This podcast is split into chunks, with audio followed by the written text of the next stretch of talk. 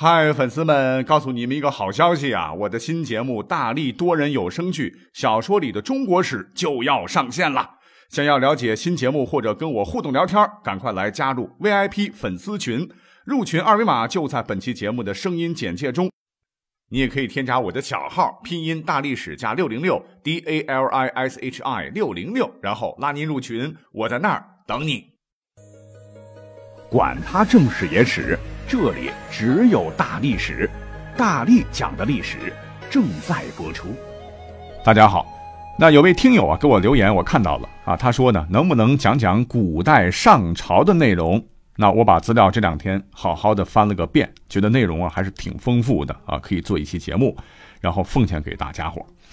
那说起古代大臣们上朝哦，大家伙一定会想到的就是电影电视剧上面看到的。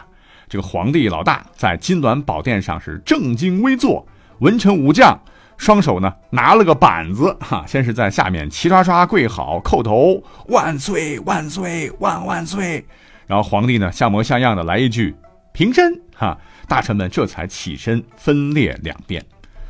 除了几个朝中重臣呢，好像啊还能提一些建设性建议吧，其余的人就好像是打酱油的，然后。然后就朝会就散了呗，文武百官是各回各家，各找各骂。皇帝大大则是回宫和娘娘们玩去了。哈，大体上给我们的这个印象，上朝就应该是这个样子的。但实际上啊，历史的这个细节啊，远比今天的影视作品要精彩的多。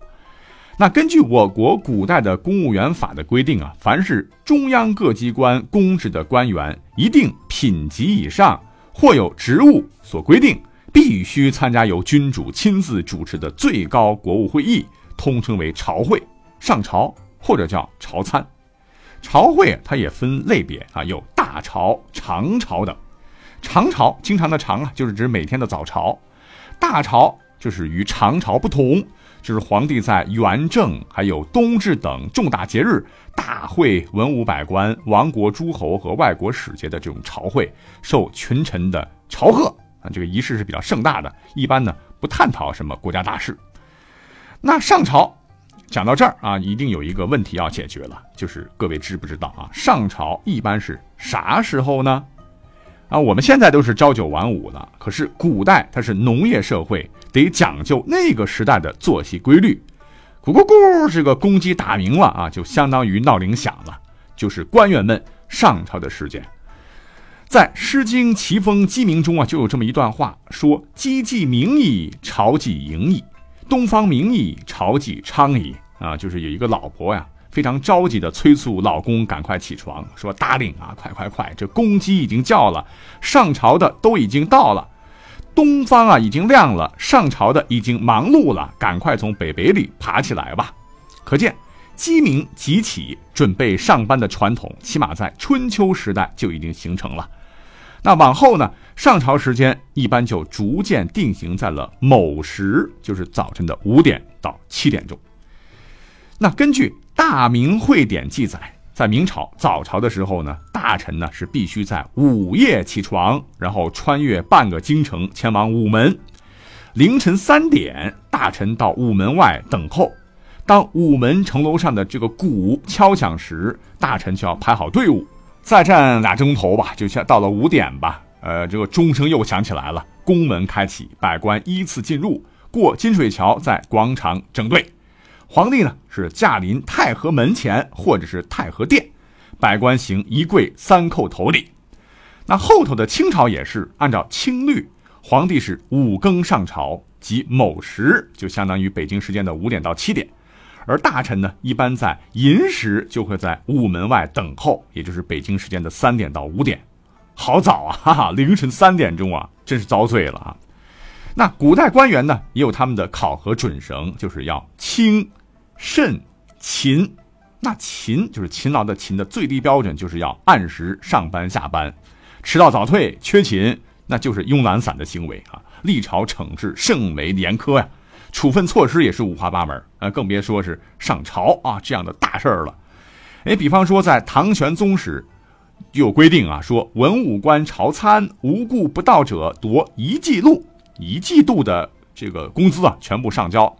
明朝还规定说，缺勤一天处斥二十小板，打屁屁二十小板还行，可每满三天加一等，满二十天处仗打一百大板，啊，啪啪啪啪打下去一板大板，这这可就不是丢官的问题了啊，命可就就没有了。那除了这些呢，还有一个问题，就是什么样的官员，哎，到底才有资格上朝呢？啊，虽然说上朝是很苦了，但那也是至高的荣誉啊，光宗耀祖啊。那据考证啊，每朝每代都不同啊。我们就拿明朝来说，明朝上朝制度变化特别多啊，有一日两朝，早朝、午朝，也有一日三朝加早晚朝。那明朝上朝的标准是比其他朝代，呃，是放得更宽了，是所有在京官员，不论官职大小，一律上朝。也包括了来京述职的外省官员也必须上朝。那明朝的早朝，所以就变成了一个极其壮观的场面啊！一次上朝的人呢有上千人，但是啊，这千马兰人呢，不是谁都能够面见真龙天子的。那绝大部分呢都是站着哈凑数的啊，只有四品以上的官员呢才有机会和皇帝对话。其实说实话，那皇帝老子住在宫里边啊，距离早朝的地点都很近。那要是天天早朝，那官员们真的是有些吃不消啊！啊，你想那么早，那个时候也没有什么地铁、公交，稍微远一点啊，每天上朝更要耗费很多时间。那要是赶上阴天下雨，大臣们可就惨了，一个个那还不得淋个落汤鸡一样哈，被冻得瑟瑟发抖，那也是无可奈何。But 凡事都有例外啊，朝廷有时候呢也有人性化的时候，那就是一二品大员。年高者可以呢特许骑马或者坐轿，哎，这还快点那其他人呢？那 那就麻烦您步行入宫吧。那讲到这儿，还有一个特别有趣的上朝的规矩啊，那就是上朝天色尚早。你看都是五点钟啊啊七点钟啊，而且你起来得三点多啊。你要是到了午门外要往里进的时候怎么办呢？随从能跟着点灯进去？那不行啊，根据这个规定，随从是不行的。那自个儿给自个儿点灯，然后照路可不可以呢？不行啊，也没有这规定。那还是宫内的工作人员帮忙点灯当导航，也不行啊，因为有严格的规定啊。上朝走路，呃，即使是漆黑一片，宫内也必须绝无灯火，理由就是要消弭火患。那结果就是怎么着？就是百官呢必须要午夜驱朝，皆暗行而入。相遇非审视不便，就是经常导致追尾事故啊啊，甚至还曾经发生过在雨天，你要是上朝的时候啊，因为太黑了嘛哈，导致有人啊掉到桥里淹死的这样的一个悲剧。直到到了清朝雍正的时候就好一些了啊，军机大臣被允许可以有脚蹬导入内右门。所以呢，一些电视、电影、电视剧里边、影视作品当中吧，经常会看到哈，如果是天空昏暗的话，都有掌灯的在旁边引路，大臣来进这个殿里边面见皇帝。那这样的场景是绝对不会出现的啊，起码是在雍正之前。那说到这儿，各位还有没有想过这样一个问题啊？我们在电视剧当中啊，会看到这么个场景，那就是上朝官员的一个排序问题。一般来讲啊，好像都是这个文官居左，武官居右。其实呢，这在真实的历史上也并不严谨。我们就再举几个朝代的例子啊，比方说汉朝的这个朝仪是十分讲究的，上朝的官员呢必须要有门籍啊，籍贯的籍，出入宫门呢必须办证，没有证件呢你是不得入宫的。那在站位上呢也是三师、太师、太傅、太保，然后还有三姑、少傅啊、少师、少保，三师的这个副职是排第一的。诸侯王呢排在第二，大将军、骠骑、车骑、卫将军其次，文官呢比武官地位高啊，站在前面。唐朝站位其实和汉朝没什么区别，只不过呢，唐朝的正一品都不怎么上朝啊，因为唐朝的正一品呢和从一品呢大多都是荣誉衔哈。明代的时候呢，有些个皇帝是不理朝政啊，一会儿来一会儿不来，所以呢，班行岁无定序啊，就是随便站，只要群臣之间没什么意见就可以了。那讲到这儿，您再仔细想一想啊，那上朝既然这么严格啊，上朝既然这么早啊，持续的时间那么长，我们的人呐都吃五谷杂粮啊，难免会有三急呀。那这些个官员呢啊，你说好不容易啊挨到了呃进入了大殿啊，正面见皇上的时候，突然这个肚子他不舒服啊，有了内急，怎么办呢？毕竟上朝他不是上课，请个假可以走了。其实答案只有一个，那就是忍。哈，一般情况下，上朝之前呢，高级点的官员呢所乘坐的轿子当中是备有马桶的。再到午门之前，那别的官员呢，那只能是出发之前能少喝水就少喝水吧。啊，出门前提前清空肚子，避免出现意外，否则那就不是丢什么官了，那是掉脑袋的事情了。好，那说了这么多，我们再引申最后一个问题，就是开头讲的哈。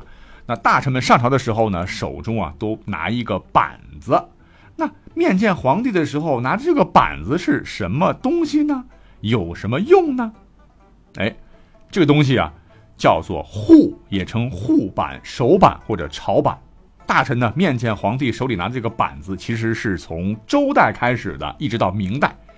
追溯它的作用呢，在《礼记·玉藻》里是这样记载的：说，凡有旨画于君前，用户。受命于君前，则书与户。也就是说，户有两个主要作用，一个是臣子向君主奏事时，为了避免遗忘，提前要把上奏的事情写在户板上；另一个很重要的作用呢，就是那时候拿纸拿笔也不方便在朝堂上记呀，啊，就用户记载下当时君主所说的话啊，就跟我们现在随身携带的笔记本一样。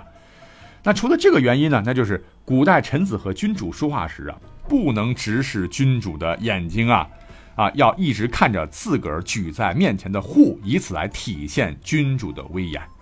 那古代它讲究等级呀，这也体现在户板的材质上。唐代就规定啊，五品以上的官员要持象牙户，六品以下的官员呢执竹木户。而明朝规定，五品以上的官员执象牙户，五品以下的官员不执户。那到了清朝。清朝开始实行了柜礼，户就被废弃了啊！如果哪个影视作品当中啊还有清朝官员持户上朝的，那一定是没有翻历史书啊，闹笑话了。那讲到这儿，呃，我觉得可以再耽误大家一点时间，我觉得也蛮有意思的。就是有朋友啊给我留言，说是古代上朝的官员们都是来自全国各地的，都是操着不同方言的人，那他们上朝的时候，那交流起来岂不是很有困难吗？那皇帝也未必听得懂啊。啊，你别说，有听友他真的心很细啊！你像他湖南话、他广东话、他陕西话，等等啊，好像真的有这么个交流问题。可是各位别忘了哈，我们现在有普通话，古代也有他们那个时代的通用语言，所以呢，交流起来那是个小 case 啊。至于每个朝代，那每个时期官方的普通话到底是怎么讲的，我以好像很多很多期之前是做过一个专门的一档节目了啊。还有专门的这个古语发音啊，有兴趣的话，各位可以去听听。好，本期节目讲的是比较的详实了哈，感谢您的收听，我们下期再会。